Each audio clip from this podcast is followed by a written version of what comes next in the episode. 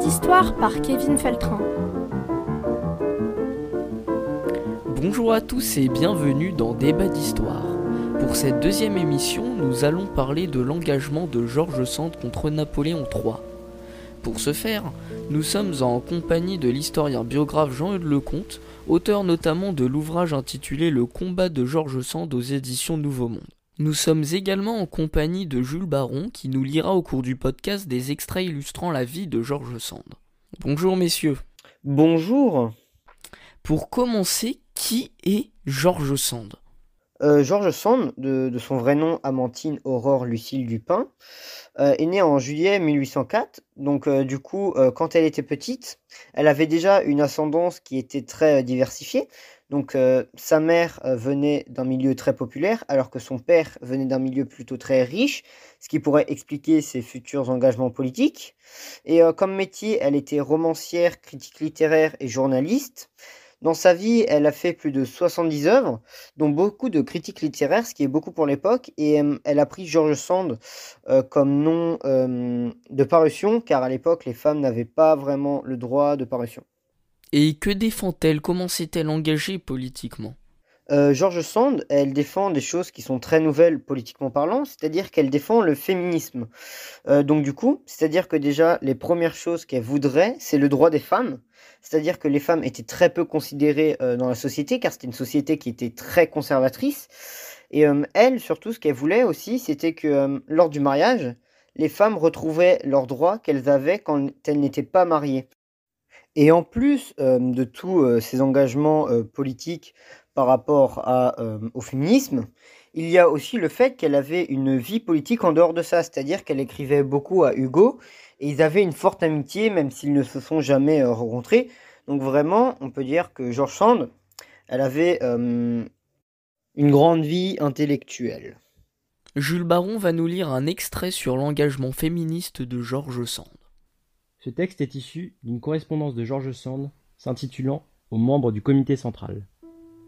Les femmes doivent-elles un jour participer à la vie politique? Oui, un jour, je le crois avec vous. Mais ce jour est-il proche? Non, je ne le crois pas. Et pour que la condition des femmes soit ainsi transformée, il faut que la société soit transformée. Quelques femmes ont soulevé cette question.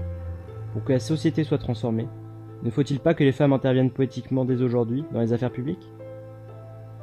La femme étant sous la tutelle et dans la dépendance de l'homme par le mariage, il est absolument impossible qu'elle présente des garanties d'indépendance politique, à moins de briser individuellement cette tutelle que le mœurs et les lois consacrent.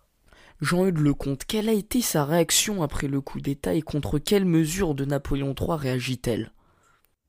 Pour remettre en contexte, le coup d'État de Louis-Napoléon Bonaparte se passa le 2 décembre 1851. Donc, euh, c'était le neveu de Napoléon Ier, il était à ce moment-là élu président de la République euh, depuis trois ans. Et euh, normalement, ça aurait dû être la fin de son mandat, selon la Deuxième République et la Constitution. Sauf que le problème, bah, c'est que lui, il voulait garder le pouvoir. Et donc, du coup, il édicte six décrets proclamant la dissolution de l'Assemblée nationale, euh, le rétablissement du suffrage universel masculin, la convocation du peuple français et des élections, et la préparation d'une nouvelle constitution pour euh, succéder à celle de la Deuxième République. Et donc du coup, celle-ci est proclamée en février 1848 et euh, du coup, elle a duré euh, moins de 4 ans. Suite à ce coup d'État, Georges Sand n'a pas vraiment répondu.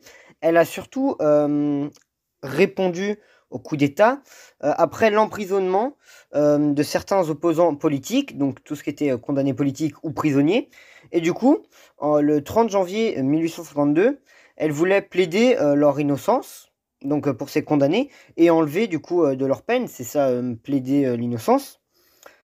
Et donc, après cela, Georges Sand va envoyer plein de lettres à Napoléon III pour qu'elle puisse essayer de plaider leur innocence devant une audience.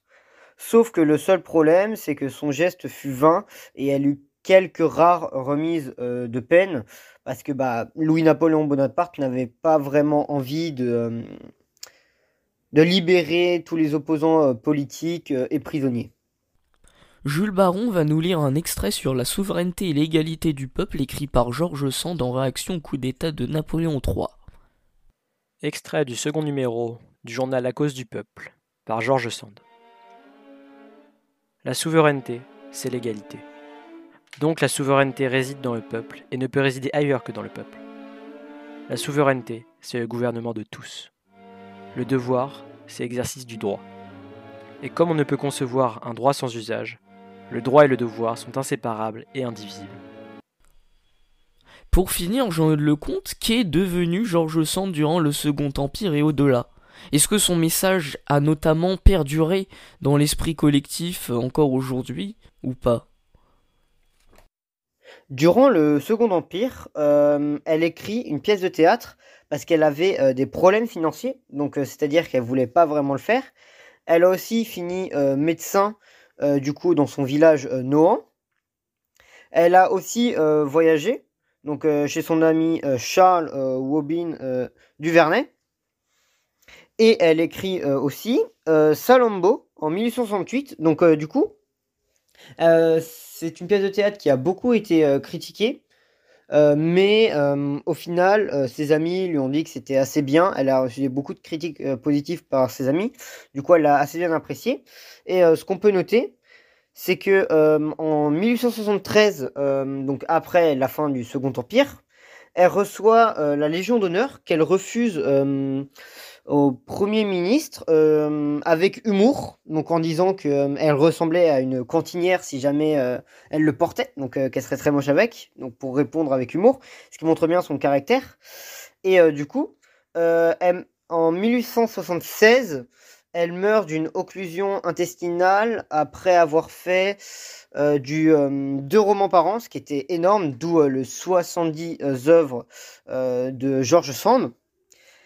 Et on peut aussi remarquer que 200 ans après sa mort, pour le 200e anniversaire de sa mort, le premier ministre du coup de l'époque, en 2004, a décidé de mettre George Sand, donc ses cendres, au Panthéon ce qui est un acte qui montre que George Sand a eu de l'influence euh, dans le monde politique de son époque et surtout intellectuel avec euh, le droit des femmes. Merci Jean-Eudes Lecomte pour votre intervention très enrichissante. Elle nous aura permis de mieux connaître Georges Sand. Merci à vous. Quant à nous, mes chers auditeurs, nous nous retrouverons la semaine prochaine pour un nouveau numéro de Débat d'Histoire. Bonne journée à tous. Au revoir.